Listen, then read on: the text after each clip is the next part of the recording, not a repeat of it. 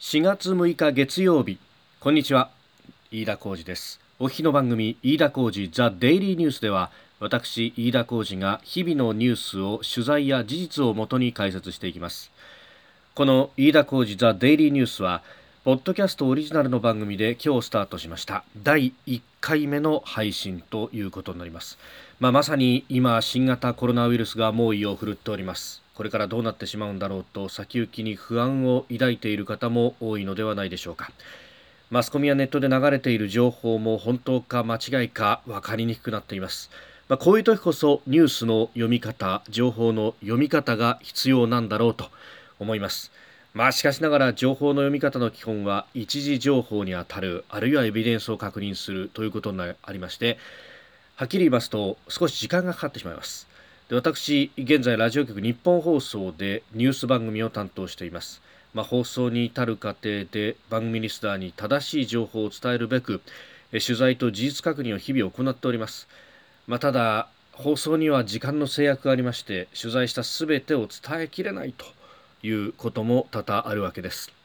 不安に満ち溢れた今こそニュースについて私が取材した内容や事実を提供することでこれを聞いた皆さんの日々に希望を見出していただいて前を向いて過ごすことができるんじゃないか。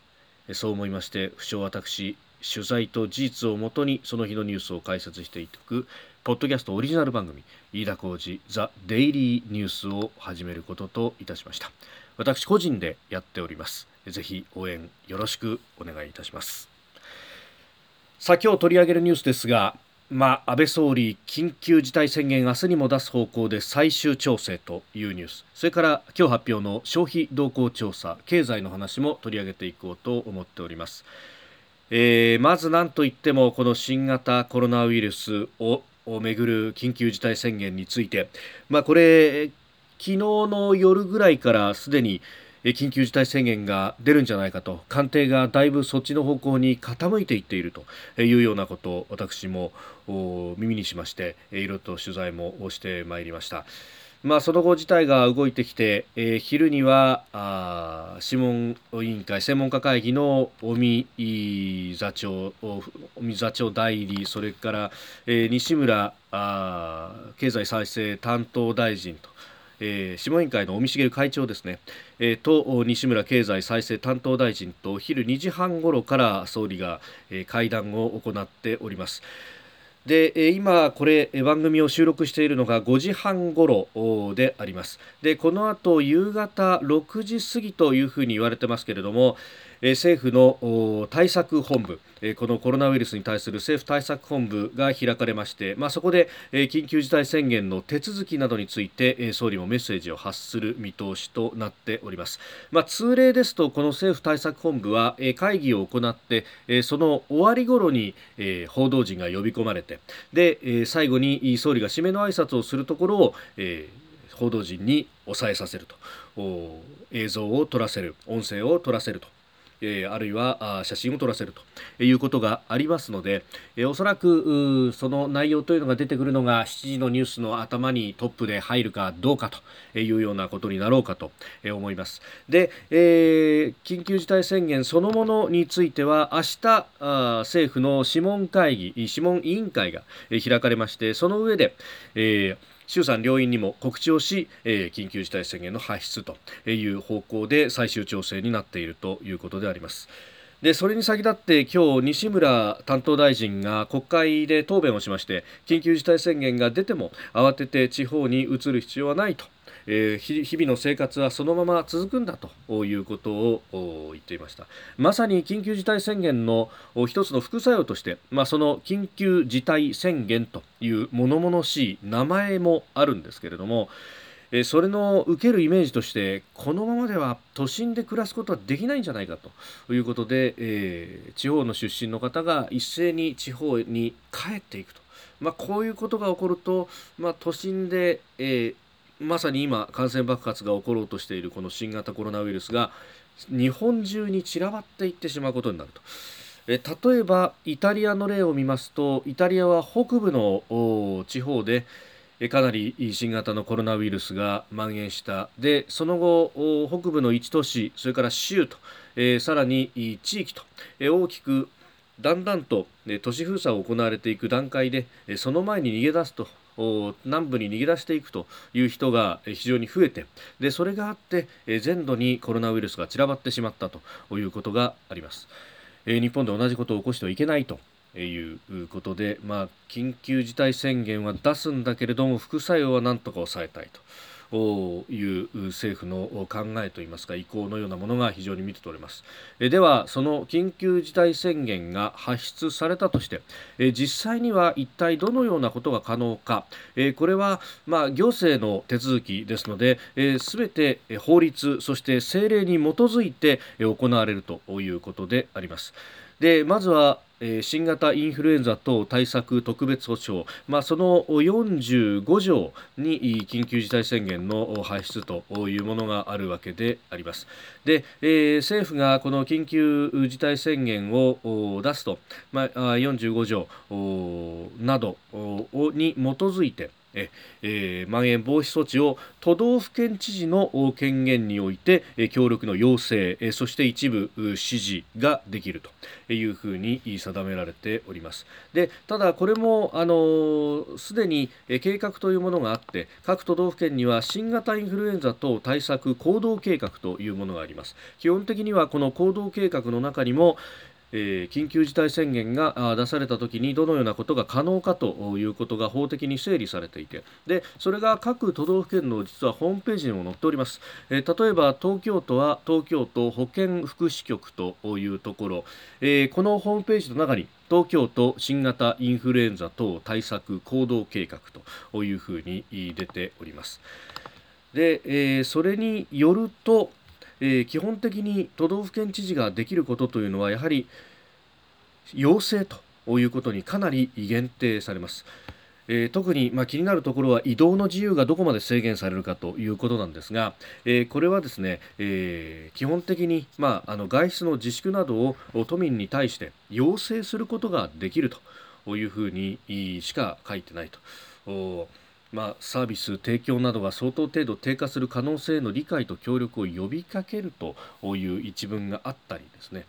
えー、かなり限定的な形で協力の要請ということしか基本的にはできません。で一方であの交通の制限遮断の方はですね、えー、いわゆる感染症法と呼ばれるものの中に記述があります。えー、感染症法の第33条、えー、都道府県知事はあ一類感染症の蔓延を防止するため緊急に必要があると認める場合であって消毒によりがたい時は政令で定める基準に従って72時間以内の期間を定め当該感染症の患者がいる場所その他当該感染症の病原体に汚染されまたは汚染された疑いがある場所の交通を制限しまたは遮断することができるというふうになっております。ただこれまずあの今回の新型コロナウイルスは一類感染症には指定はされていないんですが3月26日付の厚生労働省の政令自治体宛ての政令でもって、えー、この31条から33条まで、えー、適用になると、えー、規定を順用するということになってますんで一応この法律に基づいて、えー地域を限定して交通の遮断ということあるいは制限ということはできると。いうふうになっています。ただえこれだけ感染力の強いけれども発症するまでに、まあ、最長で2週間ぐらいの期間があるものであるとかあるいは、えー、生命の危険が感染した方すべてに及ぶわけではないというこの感染症で汚染された場所であるとか疑いがある場所交通を制限するなどの経済に非常にダメージを与えるようなことができるのかどうなのか、えー、しかもそれを広範囲で例えば都市のロックダウンと都市閉鎖という形になると少なく見積もっても東京23区という範囲あるいはもう大きく見積もれば関東1都3県すべてかもしれないというぐらいの広さがえー、果たしてこの法律のみによってできるのかというとなかなかこれは難しいだろうということも言われております。まあ法律に従えば何とかできないことはないんですけれどもただ、えー、どこまでじゃ罰則規定が効くのかなども含めると、えー、強制力というのは非常に弱いということがあります。で、えー、物流などに関しては基本的には止めないということ、まあ、これは政府の答弁などでも言っていて、まあ、そうするとそこまで強制力を持ってというよりは今回のこの緊急事態宣言はまさにその名称の物々しさとともに空気を変えてで、えー、不要不急であれば本当に外に出ないでくれということを強く訴えかけると。まあ、そこで、えー、外に出ることそのものをけしからんという状態にするという、まあ、ある意味これはあの指揮者の方が指摘していましたが日本人は空気を読む力は非常に強いと空気を変えることで、えー、世の中の雰囲気を変えて行動を制限していくという法によらないところをなんとか使ってやっていこうと。しておりますただあの Google の調査などを紐解きますと実はあの出勤に関しては、えー、さほど行動制限ができずにあんまり出勤する人が減っていないというデータが出てきて、まあ、それが大きく報じられるんですが、えー、一方で、あの例えば盛り場に夜飲みに行ったりだとか、えーレジャーに行ったりだとかそういったあるいはあの家の周りでご近所に遊びに行くだとかも含めてですねそういった外出は実はニューヨークだとかカリフォルニアだとか、えー、欧米各国に比べて日本人というのはよく守っていて、えー、あまり出歩いていないと仕事以外ではあまり出歩いていないというようなデータも出てきているようであります。まあ、それを考えますとここでより一層会社に出てくることそのものも実はけしからんのだという空気を醸成することによって、えー、まあ会社に出ていかないとあるいは現場に行かないと成り立たないという仕事ももちろんあるので、えー、全部が全部ゼロにすることはできないんですが、えー、しかし今、まあ、1割、2割減ったと言われているこの満員電車の混雑状況がさらに3割、4割、5割と減っていくとこれは相当な効果があるのではないかと。いうことも言われております。まあ、いずれにせよこの何日かの患者の増加というものは3月20日、21、22、3連休で、えー、感染したであろうとあの桜の咲き始め緩んだあの3連休の結果が今出てきているということも言えると思います。えー、その意味では、まあ、もうしばらくの辛抱なのかもしれませんが、まあ、この先あの軽症者はホテルに入れるというようなこともだいぶ軌道に乗ってきました。で軽症者を全員入院させないで済むということになれば、えー、今まで少し躊躇していた PCR 検査ももう少し門戸を広げることができるかもしれない。そうすると患者数は見た目確かにあこれは爆発したかもというふうになるかもしれませんが一方で重症者そして退院者の数がどうなるかっていうところの推移、まあ、そこを睨みながら長期戦で、まあ、一部報道によればえー、緊急事態宣言 6, 6ヶ月間の長いスパンで考えるということもあるそうですが、えー、今後長いスパンで、えー、これを推移を見守るということにそしてその間我々も少し我慢していかなきゃならないということが続くのかもしれません、まあ、いずれにせよ物流を止めたりとかあるいは人の動きを完全に止めるというようなものでは決してないと。ただみんながみんな外に出てしまっては非常にいい万円に対して、えー、野放図ということになりますのでえ、えー、その辺のさじ加減というものが重要になってくるのかもしれません。えー、そしてもう一つ取り上げるニュースが消費動向調査であります。えー、内閣府があ今日発表した消費動向調査、えー、これによると非常に厳しい数字が出てきております。えー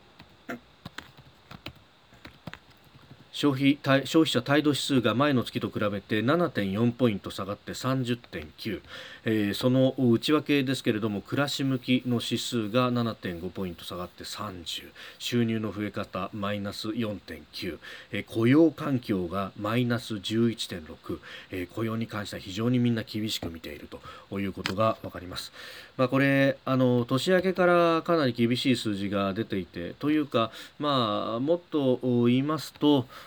2019年の数字というのがもうすでに相当悪くなってきていたと。そんな中で、まあ、コロナの影響というのが非常に言われます。で実際確かに2月と比べるとかなりガクンと38.3から30.9と消費者態度指数が下がってしまっていますから、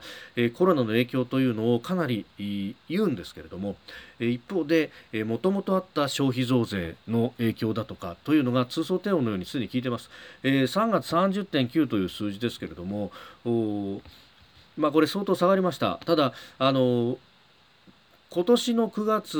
までの数字、まあ、半年間の数字を見てもすべ、えー、て30ポイント台ということで全く冴えない数字がずっと並んでいて、えー、消費者はその先行きに悲観し続けていたと悲観し続けていたところへ来て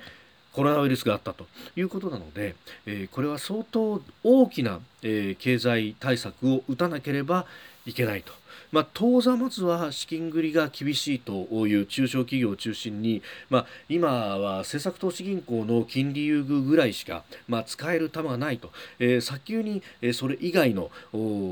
給付であったりとかあるいはもっと使い勝手のいいいい、えー緊急の融資あるいは緊急の資金融通などをしなければいけないと、まあ、これは緊急の対策としてまずやらなきゃならないと。で、えー、その後コロナが、えー、収束しかかった暁には、えー、V 字回復させるべく例えばそこは、えー、旅行券であったりとかそういう消費を直接喚起するようなものがあってもいいんですが今一緒くたになってお肉券だお魚券だという議論をしているとこれは国民もなんだよお前らということにもなりますし、まあ、そうじゃなくても消費税の増税をもってかなり、えー、厳しくなっていたこの消費者の暮らし向きの部分が